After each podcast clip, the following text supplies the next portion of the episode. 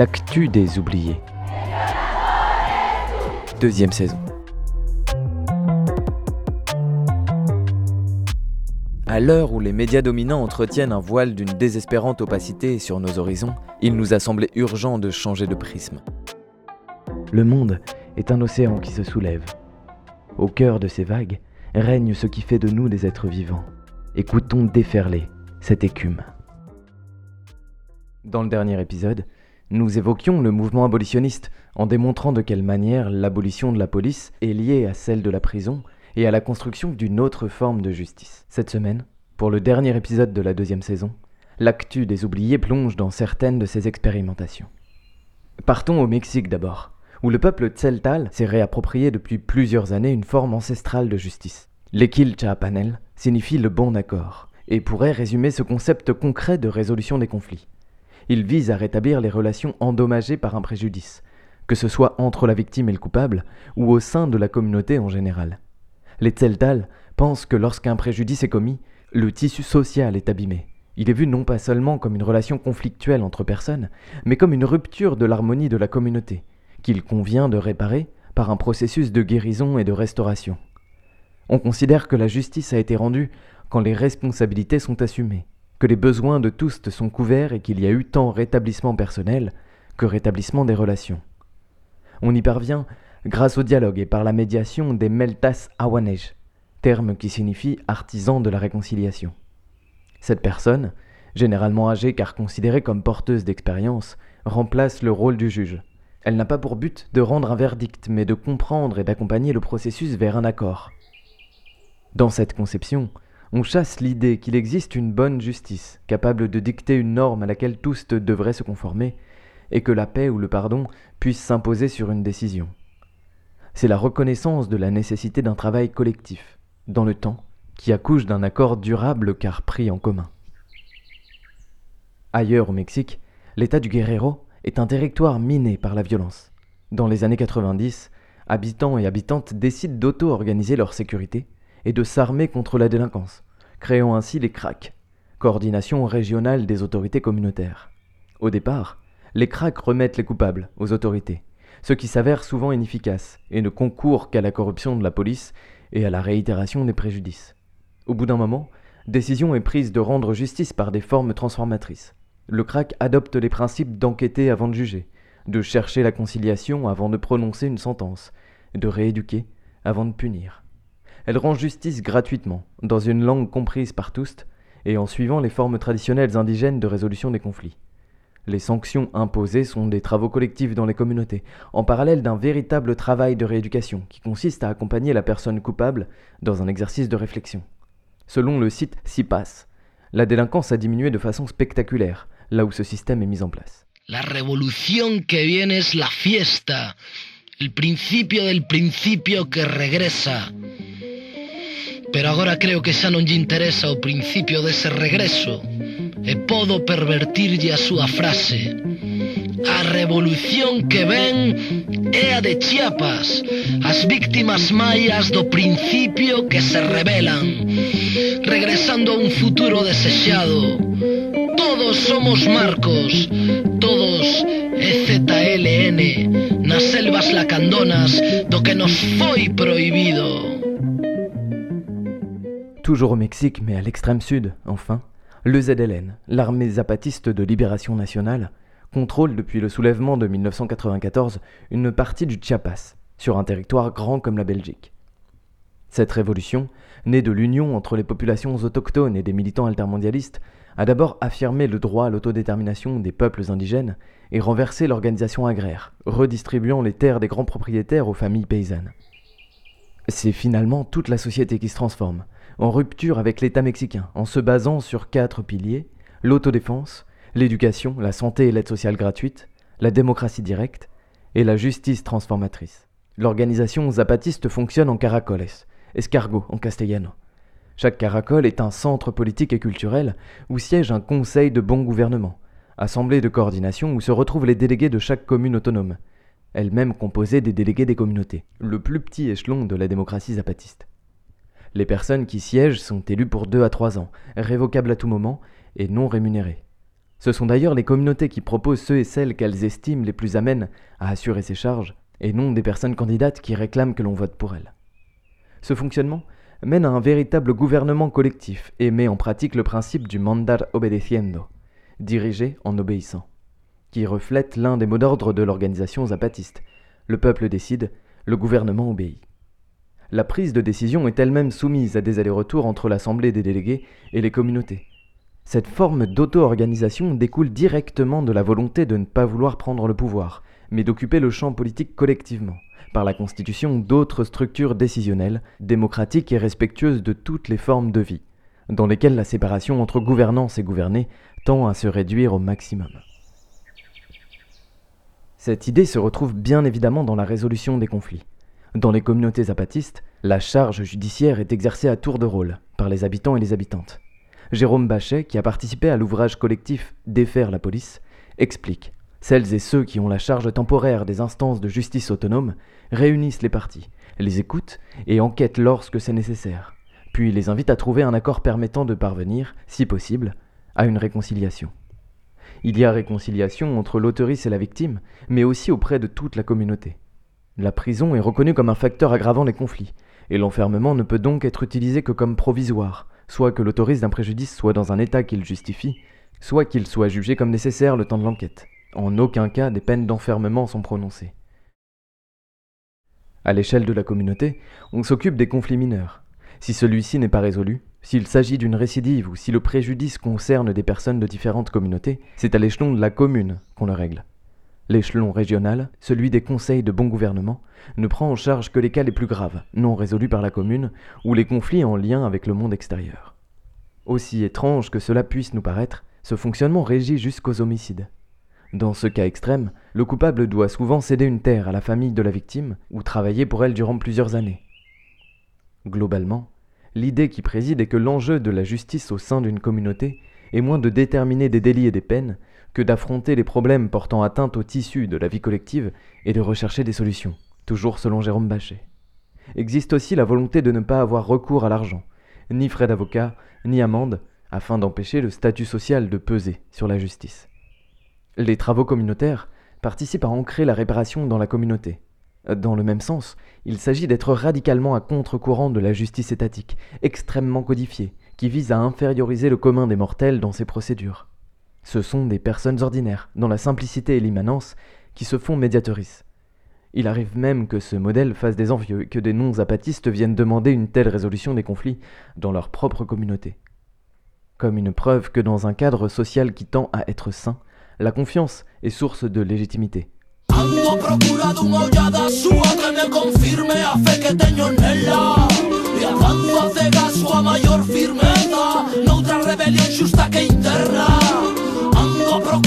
unha ollada súa que me confirme a fe que teño nela.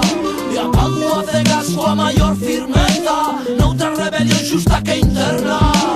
Nunha urxente exixencia de certezas Para este corazón rebelde zapatista Obrigado a loitar polo evidente. Cunha serea furia antiga e sabia.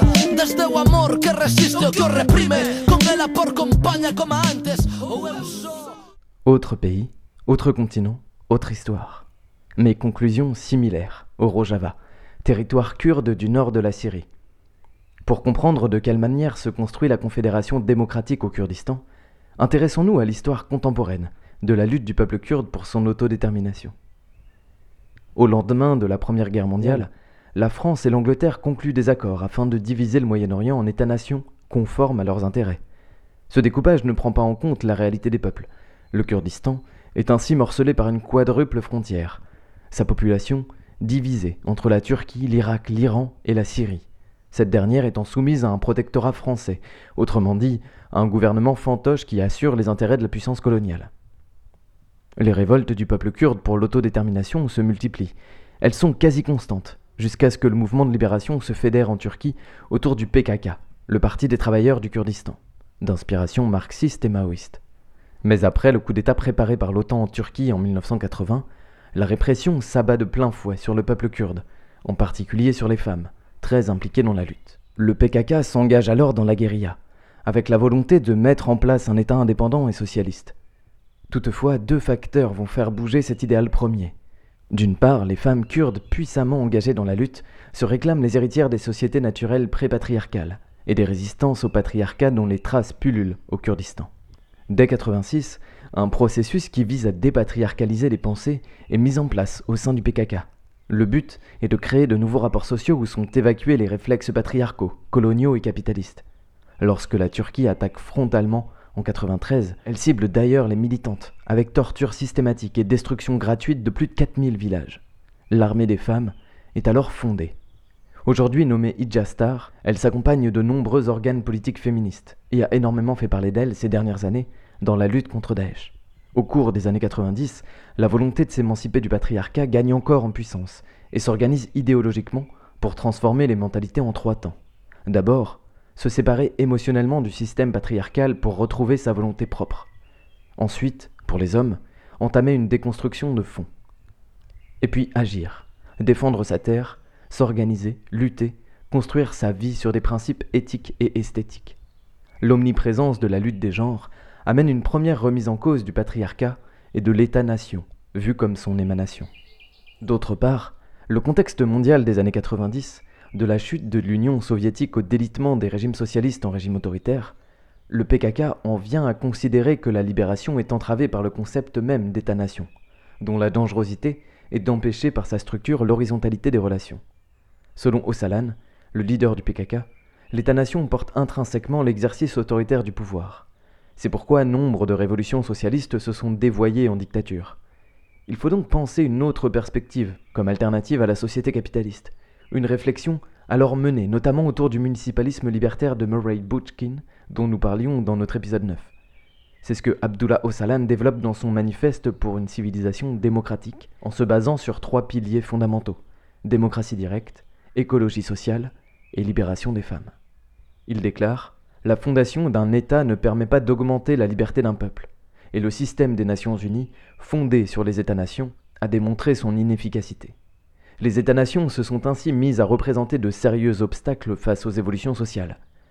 Le confédéralisme démocratique est le paradigme inverse, celui des peuples opprimés. على جدران شرياني اسمك روجافا حفرته. بريشة ودم الشهيد لوحة نصرك بيدي رسمته. لو مهما قتلوا ضربوا سحقوا مهما بيوت دمرتوا.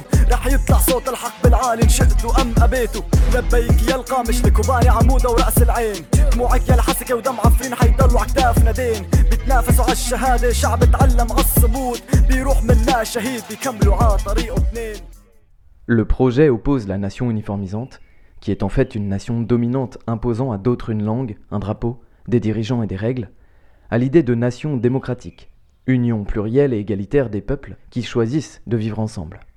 Les communautés kurdes du Bakour puis du Rojava ont ainsi commencé à mettre en place un confédéralisme démocratique. Le recueil Nous vous écrivons depuis la Révolution, publié par Sileps, raconte cette expérience. Le confédéralisme démocratique est auto-administré par les différentes communautés vivant sur le territoire, et non par un État central. L'un de ses objectifs est de développer une morale politique et de faire prendre conscience à chaque individu de sa place et de sa responsabilité au sein du processus décisionnel, plutôt que de l'assigner à une institution de spécialistes. Il s'agit de développer et de créer les structures collectives nécessaires pour refaire émerger une culture démocratique. Le confédéralisme met au centre la question de la libération des femmes, notamment avec la mise en place de modes d'organisations autonomes. Les femmes, tout comme la jeunesse, elles aussi organisées dans ses propres comités, bénéficient de cette manière d'un droit de regard et de veto sur toute législation les concernant. En outre, chaque assemblée est constituée d'un minimum de 40% de femmes et 40% des sièges sont aussi réservés aux représentants et représentantes des minorités. Les conseils des communes sont en tout divisés en neuf comités spécialisés, dont font aussi partie l'éducation, la justice transformatrice, les affaires sociales, l'autodéfense, l'écologie et l'économie. Ils sont ouverts à tous à partir de 16 ans et traitent des problèmes de la vie quotidienne. L'organisation démocratique et la justice communautaire au Rojava consistent comme au Chiapas en une succession d'échelons dans lesquels les délégués transmettent les volontés des assemblées et des neuf comités qui siègent dans les communes. Les problématiques remontent selon leur importance jusqu'au Congrès des peuples démocratiques, qui tient davantage de l'organe coordinateur que de la Cour suprême.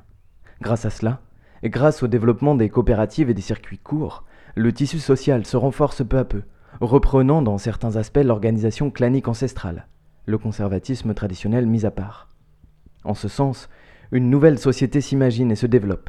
D'après les témoignages, la justice locale s'attache en particulier à accompagner la sortie du patriarcat, réunissant dans des cercles non mixtes femmes et hommes, tentant par des processus de protection, de soutien et de réparation de mettre fin aux violences de genre. حمو كردي ما خورد وكاتشد ما رابن ميدانا اجبو خوينا ولا تخبسين دن انسر واهل دانا تركد وان بين ناموس دربس بالكاتن كوباني دستي خو بلنتن وبانكن ازادية وبرخودانا In Sicherheit zu leben ist ne Traum in diesem Wald Zwischen Angst und dem Tod bist du und hasse keiner Wahl Ich bleib auf meine Meinung einfach bis es nicht mehr lebt Und schreie Rojava so lange bis es nicht mehr geht Ich kann einfach nicht glauben wie unrecht das Leben ist Alle sind blind und taub während von Kotem Blut fließt Ich kann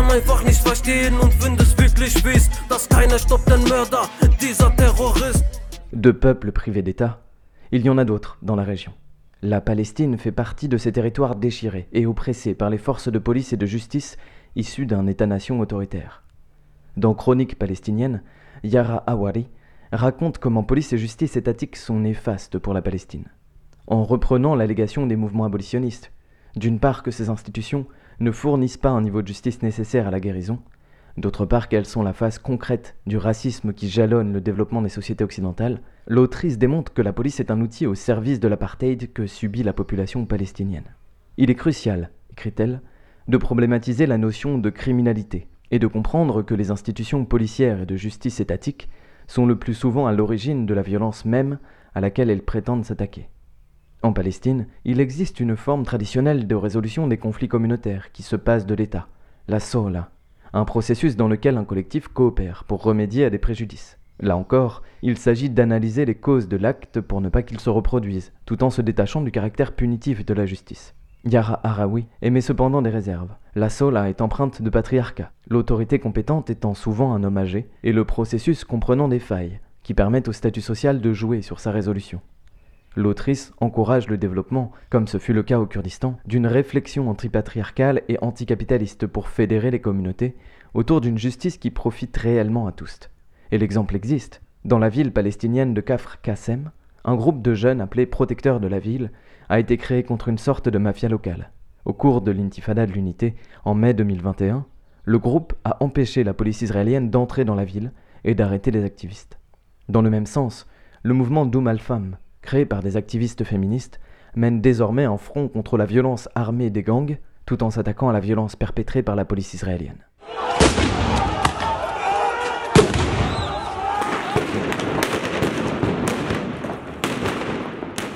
Nous pouvons, dans le même sens, évoquer le développement des communes au Venezuela, encouragé par l'idéal chaviste du socialisme du XXIe siècle. Ces communes sont aussi issues du savoir millénaire indigène et creusées dans le terreau social de communautés soudées. Pourtant, même au Venezuela, où Chavez a donné le mot d'ordre de surpasser l'État bourgeois par un État communal populaire, les structures étatiques résistent par les relations qu'elles créent entre les êtres, les jeux de pouvoir, les fiertés et les peurs individuelles de perdre un poste ou un privilège. André Prado, référent de la commune El Maïsal, confie à Ala Info.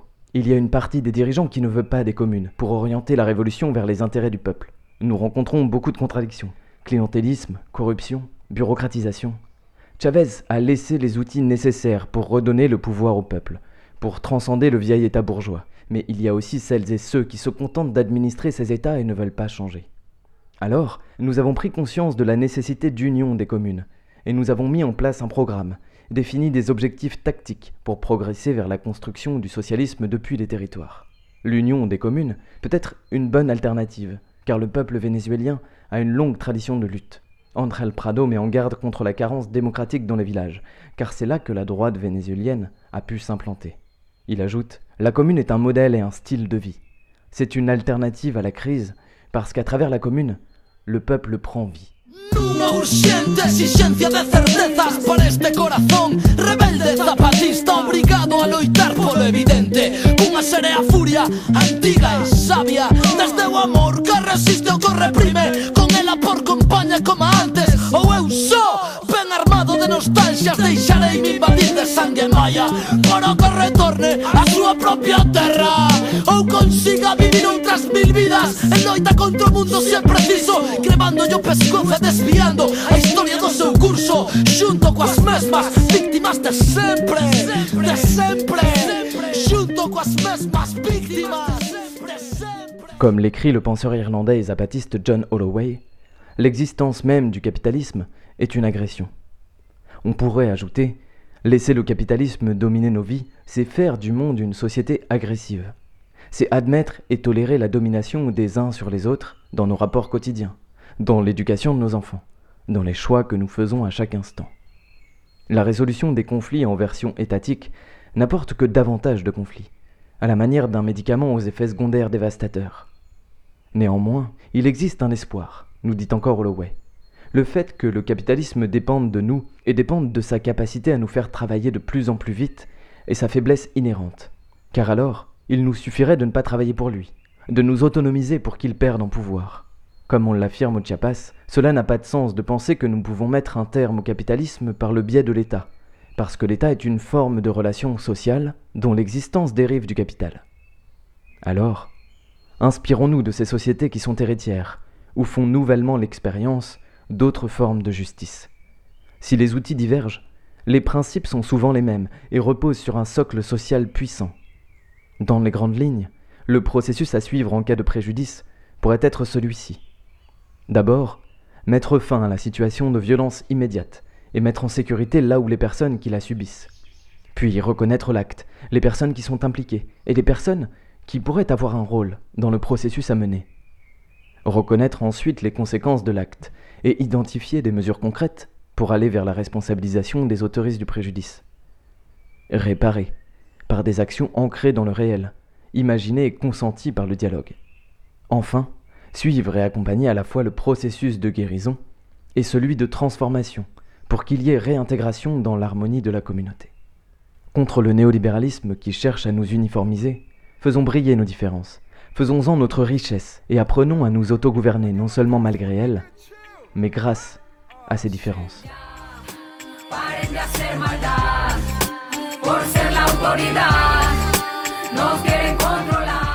En termes de médias, vous trouverez de nombreuses informations sur la justice transformatrice sur les sites A World Without Prison ou Révolution Starts at Home. En français, le livre Défaire la police demeure une source sûre.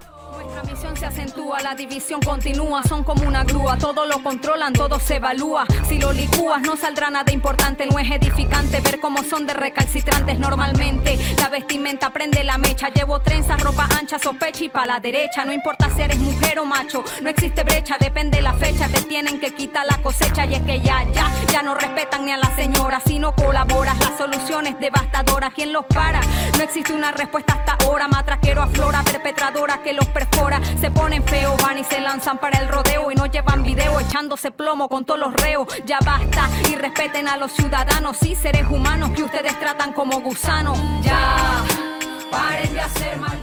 Spécifiquement pour le Chiapas, vous pouvez consulter les cahiers de la Petite École Zapatiste, disponibles sur ztrad.toile-libre.org, sur le Rojava, les recueils La Commune du Rojava et Nouveaux écrivains de la Révolution, publiés par Sileps, et sur la Palestine, des articles de chroniques palestiniennes.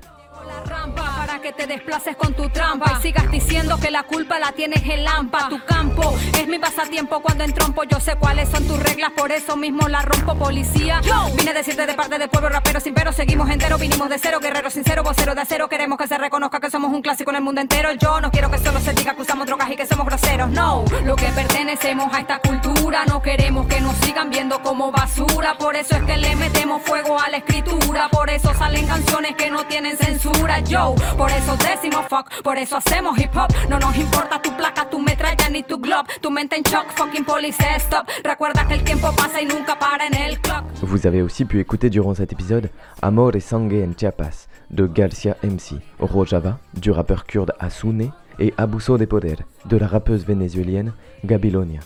Somos la juventud, no somos como tú. Siente la